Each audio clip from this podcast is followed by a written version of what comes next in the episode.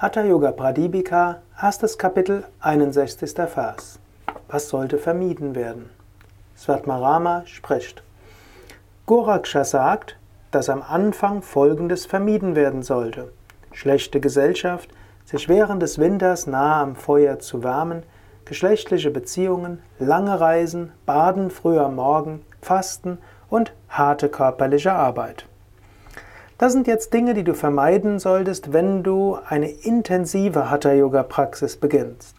Vieles davon musst du eben nicht vermeiden, wenn du jeden Tag vielleicht ein oder zwei Stunden Yoga übst.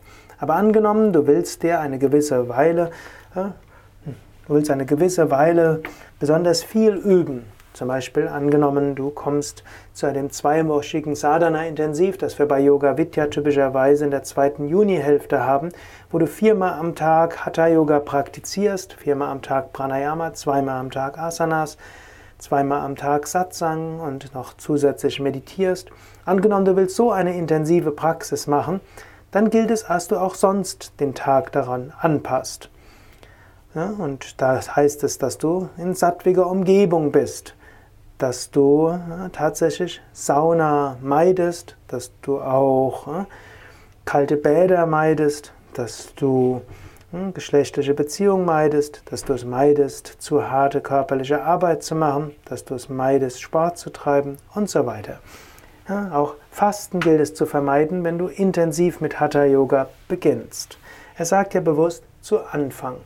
Wenn du eine intensive Praxis übst, also mindestens zwei oder drei oder viermal am Tag, mindestens eins bis drei Stunden Hatha Yoga übst, Pranayama, Asanas und so weiter, dann achte darauf, dass ansonsten du nichts machst, was dein Körper fordert und was deine Schwingung herabzieht. Dann achte darauf, mit wem du sprichst, wie du sprichst, mit wem du zusammen bist. Achte darauf, dass du deinen Körper nicht durch weitere Temperaturreize reizt, Achte darauf, dass du nicht mit Sport deinen Körper äh, beanspruchst und auch nicht mit Fasten und äh, langen Reisen, zu viel Wandern und auch nicht mit geschlechtlichen Beziehungen. Das ist jetzt natürlich anders in deinem normalen Alltag. In deinem normalen Alltag, wo du vielleicht eine halbe, ein oder zwei Stunden am Tag äh, deine spirituellen Praktiken machst, dann hast du natürlich hm, deine normale Umgebung. Dann bist du natürlich in Arbeit, Familie und so weiter ganz normal. Du, und es ist gut, Sauna zu nehmen, es ist gut, eiskalt zu duschen, kneipsche Anwendungen sind gut. Und für die meisten Menschen gehören auch sexuelle Beziehungen zu ihrem Leben dazu. Und es ist gut, ein oder zweimal im Jahr eine Woche zu fasten. Und es ist sogar gut, einmal die Woche entweder ganz zu fasten oder einen Obsttag einzulegen. Und es ist auch gut, Sport zu treiben. So gilt es, dass du überlegst, hm, dass das, was du tust, angemessen ist und miteinander verträglich ist. Okay, jetzt die meisten von euch werden, die jetzt diesen Podcast hören, werden ihn jetzt nicht hören zu Beginn einer intensiven spirituellen Praxis. Ich möchte dich trotzdem hm, dazu animieren, zu überlegen, wann könntest du denn mal wieder intensiv praktizieren. Vielleicht wieder in ein Ashram zu gehen. Vielleicht nicht nur ein Wochenende, sondern eine oder zwei Wochen. Vielleicht nicht nur, um eine Ausbildung zu machen, vielleicht nicht eine Ferienwoche, sondern Intensivpraxis. Es ist gut, einmal im Jahr, ein oder zwei Wochen lang oder sogar bis zu vier Wochen lang intensiv zu praktizieren. Wirklich zu sagen, ja, ich will diese Woche oder diese zwei Wochen oder diese vier Wochen intensivster spiritueller Praxis widmen. Überlege jetzt schon, wann willst du es das nächste Mal machen.